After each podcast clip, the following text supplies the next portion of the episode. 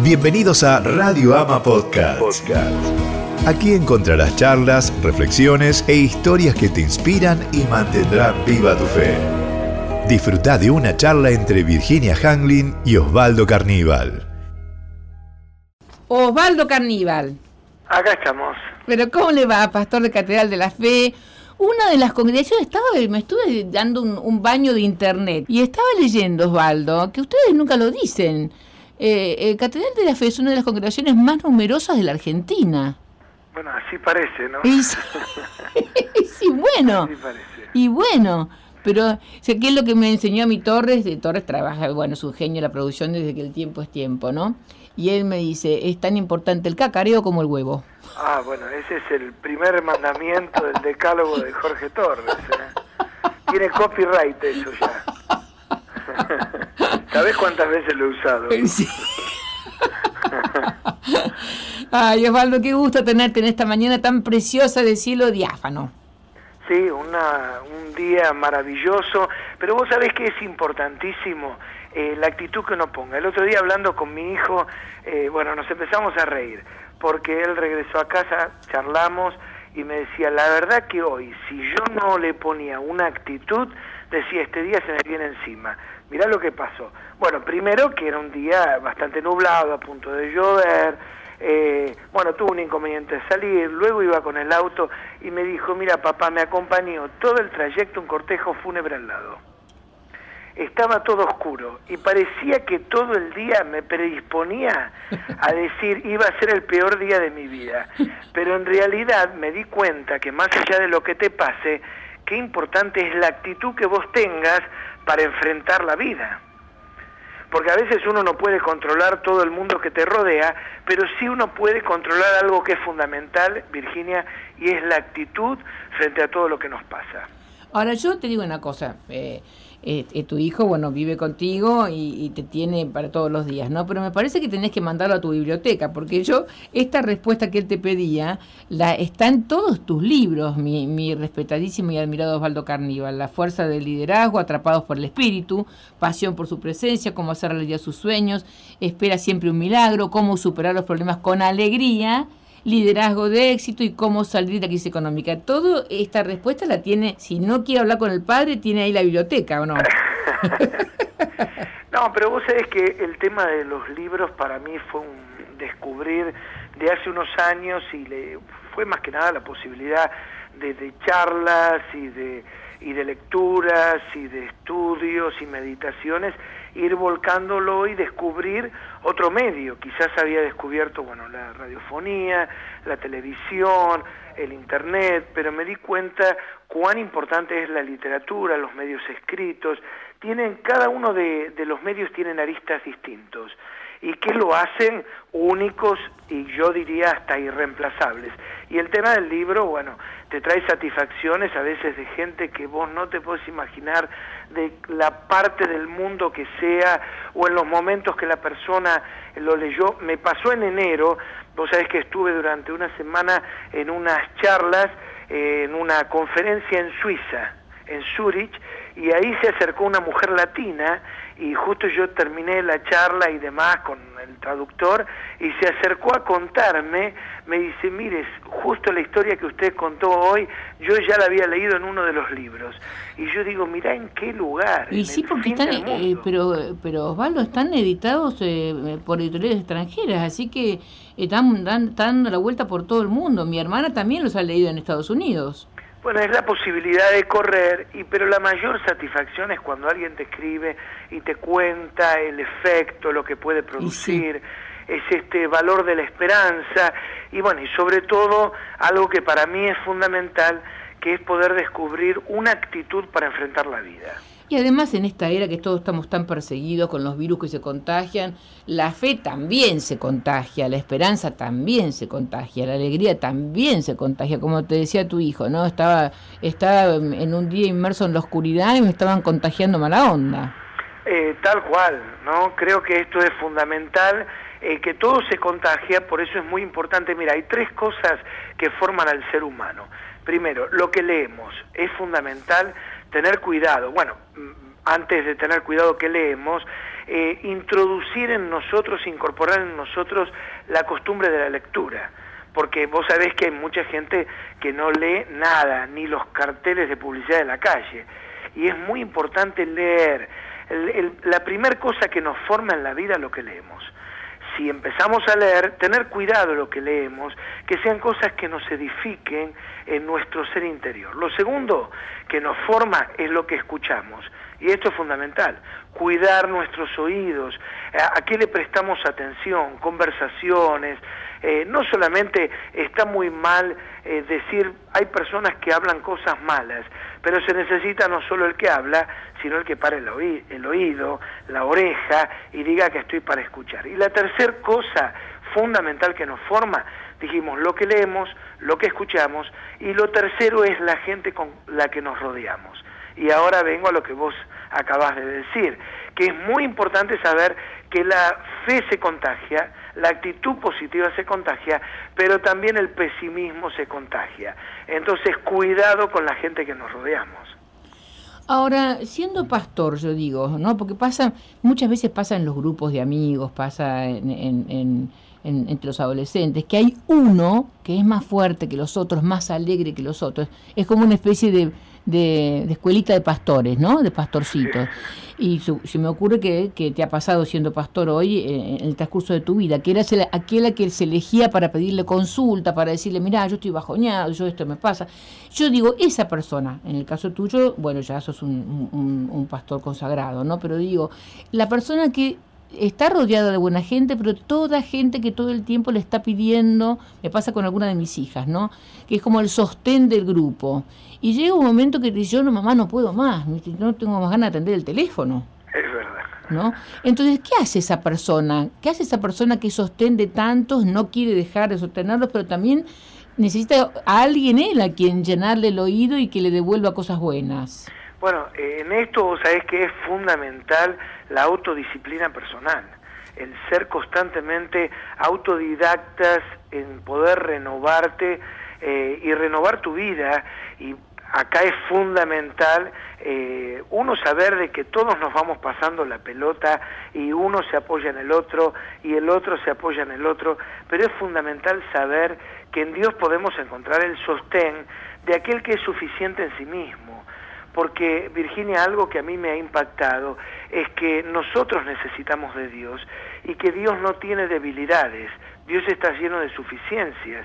Nuestras son las insuficiencias y de Él son las suficiencias. A Él no le cansa atender el teléfono. Nunca, en ningún momento. Él está lleno de competencias y yo lleno de incompetencias. Él de perfecciones y yo de miserias. Eh, él de fortalezas y yo de debilidades. Y cuando vos descubrís eso y haces una mirada introspectiva y te das cuenta de tus carencias, tus imperfecciones, tus debilidades, cuando vos te encontrás con vos mismo, tenés la oportunidad de poder encontrarte con Dios y convertirlo a Dios en tu vida en una fuente inagotable de renovación interior. De modo que aquel que es el sostén de los otros por alguna razón, de sus amigos o de su familia, ¿no es cierto? Eh, él sí tiene que tener tiene que tener la tranquilidad de saber que en Dios va a tener su recarga de pilas, de baterías, de, entusiasmo. Eh, definitivamente, Dios tiene que ser nuestra fuente de esperanza, eh, es nuestro sol y nosotros somos esos planetas que giramos alrededor de Él y encontrar esa fortaleza diaria y constante. mirá qué interesante que la palabra espíritu por ejemplo, todo el Nuevo Testamento, que es la mitad de la Biblia, se escribió originariamente en griego. Por eso muchas veces uno recurre a este idioma original que es mucho más rico que el castellano. El castellano es más rico que el inglés, pero el griego es más rico en la descripción que el castellano. Y por ejemplo, la palabra espíritu en griego es la palabra neuma, de donde viene neumonía, neumatología, ah. neumático y es eh, neuma significa aire. Y justamente cuando vos te acercás a Dios, lo que sentís es esa renovación interior del aire. Eh, eh, aún está la marca de la vida en nosotros, está en la respiración. Por eso cuando alguien se muere instantáneamente uno eh, que dice, fíjate a ver si dejó de respirar. Sí, o si expiró el último, ¿no? la última entrega de aire. Ahora, eh, observa que como bien vos decís, eh, Dios es aquel que nos puede inspirar. La palabra inspiración, muy, muy utilizada para, para los artistas, músicos, pintores, significa en el original soplar dentro. Y Dios es aquel que sopla dentro de nosotros y nos permite encontrar la fuerza necesaria para seguir adelante. Bueno, ya sé cómo, ya sé cómo tengo que hacer si soy fuerte, si me basto a mí misma, este, sé que es con Dios que tengo que buscar mi recarga. Pero ¿cómo hago para tener una actitud entre los comunes mortales, una actitud de vencedor? Bueno, la actitud es fundamental eh, para caminar. Eh, uno aprende que Dios pone la vida, nadie puede eh, hacer la vida. Dios pone la vida, pero yo pongo la actitud para vivir. Y esto es fundamental. Dios me da la vida, podríamos decir de otra manera, eh, pero yo tengo que poner la actitud. Mira, nadie tiene la culpa de la cara que tiene, pero sí de la cara que pone. Y de eso se trata la actitud, Virginia, que uno debe de tener una buena cara frente a lo que le pasa. Eh, y en esto es fundamental, tener una actitud fundamental en lo que enfrentamos, en lo que estamos por delante. Eh, a veces parece hasta cómico escucharlo a Riquelme, el jugador de Boca, insigne, y que uno le dice, bueno, ¿y cómo estás, Román? Y él dice, estoy contento. Y yo más de una vez diría, bueno, si estás contento... Que se te note. Claro, no te olvides de avisarle a la cara. Yo tengo un imitador que lo que dice, estoy contento, y está todo triste, parece que estuviera triste. Si realmente estamos contentos en la vida, tenemos que avisarle a la cara para poder expresarlo. Sí, ahí es donde yo digo contagiarlo, ¿no? Es, ser una guía para tanta gente que te rodea que está triste poner la sonrisa, saludar al colectivo, qué sé yo. claro, porque en realidad la actitud que nosotros tengamos determinará la vida que vamos a tener. Eh, me acuerdo que un amigo mío me contó de una experiencia que él había tenido cuando le llevaron a volar, y vos sabés que él, como muy preguntón que era, comenzó a averiguar qué eran cada uno de los eh. Eh, el teléfono está sonando, ahí está. Cada uno de los teléfonos estaba sonando. Eh, no, cada uno de los altímetros que tenía, los instrumentos que tenía el avión, y vos sabés que entre todos los instrumentos que tenía por delante, a él le llamó la atención uno y le preguntó al instructor, ¿y cuál es ese instrumento. Y le dijo, ese es el instrumento de actitud. Y le dijo, ¿cómo de actitud? Le dijo, sí, ese es el instrumento donde está marcado por el horizonte y yo siempre debo de ver que la nariz del avión esté por encima del horizonte que tiene eh, ese ah. elemento. ¿Y se llama actitud eso? Así me lo denominó él. Mirá vos. Y decía, cada vez que la nariz del avión está por encima del horizonte, de ese medidor de actitud, el avión va para arriba. Y cada vez que la nariz del avión está por debajo de esa línea, el avión va para abajo. Y, me generó una reflexión, ¿no? Digo, cada vez en la vida uno debe de andar con la nariz de la vida de uno por encima del horizonte, que nos permita seguir adelante más allá de lo que nos está pasando. Bueno, si uno pone en una en, en, la, en, la, puerta de la casa, están por salir de familia, van a salir a comer afuera, ¿no? Y si uno pone al ponga supuestamente a la mamá cabizbaja mirando para abajo con cara triste media despeinada y este bueno como que la verdad que no tenía muchas ganas de salir y en la otra esquina al papá contento bien vestido perfumado vamos a comer afuera los chicos se van a agarrar de la mano del padre Van a ir, van a atravesar el, porche para ir al auto, para ir a comer, de la mano del papá.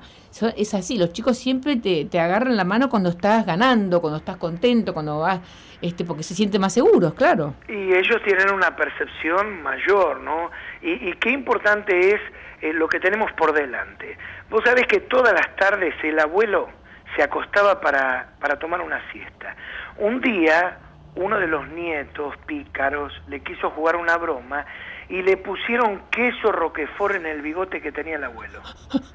Cuando él se despertó, comenzó a olfatear y dijo, este, este cuarto huele mal. levantándose se fue a la cocina y dijo, la cocina huele mal. Y luego dijo, voy a salir a respirar aire puro. Y exclamó y gritó, el mundo entero huele mal. Y en realidad no era que la, la vida estaba oliendo mal, sino que tenía Roquefort en esos mostachos.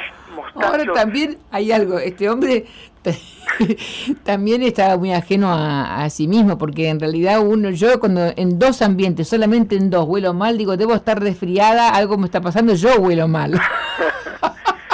pero vos sabés que a veces la tendencia es, es poner el daño afuera. Claro, mi familia está mal, el, gobierno está mal, el país está mal, el mundo qué está gracioso. mal. Y en realidad uno tiene que cambiar su actitud. Y cuando la actitud cambia, todo va a estar bien. Y esto es fundamental. Mira, yo descubrí cuando me acerqué a toda esta cosa de Dios, de la Biblia, un pasaje de la Biblia que a mí me, me impactó y que cada mañana como que me lo recito. Dice, este es el día que hizo el Señor. Me alegraré y me gozaré en él. Este es el día que hizo el Señor. Es decir, que cuando comienzo el día, yo declaro que este día lo hizo Dios. Mm. Y si lo hizo Dios, quiere decir que hay un plan y esto es fundamental. Y a mí también me hizo. Pero definitivamente. o sea, es, es, una ecuación perfecta. El día que me hizo y, yo misma que me hizo a mí. Claro, hizo el día, y, Virginia quiere decir, nos hizo a nosotros, pero también hizo el día. quiere decir que Él ya sabe todo lo que nos va a pasar en el día. Que Dios tiene un plan. Que, que la vida tiene un sentido de ser. Que hay un propósito. Que yo no soy un fruto de la casualidad es decir, no hay nada más tétrico en la vida que deambular, peregrinar en la vida sin saber para qué estoy, sin saber que hay un propósito. Pues el famoso, es la famosa noia o, este o agujero existencial, tanta gente que pierde la, se quita la vida, ¿no? Por esta sensación de que total, eh, si al final me voy a morir, ¿para qué voy a estar acá, no? Claro, es que la cosa se torna casi, como decís vos, agobiante, cuando vos no descubrís el sentido que la vida tiene. Ahora, ese plan que Dios tiene, que es nuestra vida entera, fíjate qué interesante cómo Dios lo dividió en días. Y esto tiene un, elemento muy natural, que por eso cuando llega la tarde uno siente el cansancio, las ganas de, descansar, y vos sabés que eso es un proceso eh, eh, natural, como el ojo cuando comienza a percibir menor ingreso de luz, las células ópticas desatan una enzima que genera la sensación de letargo. Y es esa enzima que luego se ve replicada ya de manera artificial y uno la puede comprar en cualquier droguería, farmacia, que es la melatonina, que se utiliza muchas veces cuando uno viaja, eh, yo me, acompaño siempre para dormir en la noche en el viaje, sobre todo para poder eh, desarticular lo que se denomina el jet lag, que es ese cambio de horario. De horario, sí señor. Eh, y vos sabés que eso se compra, es un producto natural que te ayuda a dormir. Y entonces cuando vos podés eh, dormir, lo que eso te va a permitir es que cuando vos llegues al destino, si es Europa o quizás si Vas a conciliar el sueño no importa la hora que sea. Claro, por eso, por ejemplo, esto lo hacía Bianchi cuando viajaban a jugar a Japón. Eh, por ejemplo, ellos salían a la mañana, tenían un vuelo charter y es interesante entonces, inmediatamente bajaban las ventanillas el ingreso de luz y los hacían comenzar a vivir con la hora del destino donde ellos iban. Ah, mira qué interesante. Para poder ganarle. Pero te cuento todo esto ¿por qué? Porque cuando llega el final del día, es como que uno tiene ganas de dormir, este proceso natural se dispara dentro de nosotros. Renovar los bríos. Claro, para decir, se acabó, basta. Ahora viene el otro día. Por eso con tanta sabiduría Jesús dijo, cada día trae su propio mal, cada día tiene su propio afán. Y por eso tenemos que vivir la vida día a día. Este es el secreto. Por eso no podemos vivir todo un año a la vez, porque esto sería agotador, y tenemos que saber que el plan está dividido de día en días. Ay, gracias, Osvaldo. Entonces, lo, lo, ¿me lo puede cerrar este comentario con esa frase? Este es el día que hizo el Señor y yo. Claro, me alegraré en Él. Me alegraré en Él. Es decir, que nada lo va a sorprender eh, a Dios y te digo esto. Eh, antes que lleguen los problemas, Virginia, ya Dios va a estar con nosotros. y eso nos da una plusvalía, un valor agregado de saber que los problemas siempre llegan tarde, que Dios va a estar a nuestro lado y que nada, pero nada, lo va a sorprender a Dios. Osvaldo, un precioso fin de este día comenzado entonces. Lo mismo para vos y los oyentes. un beso grandote y gracias. Osvaldo Carnival.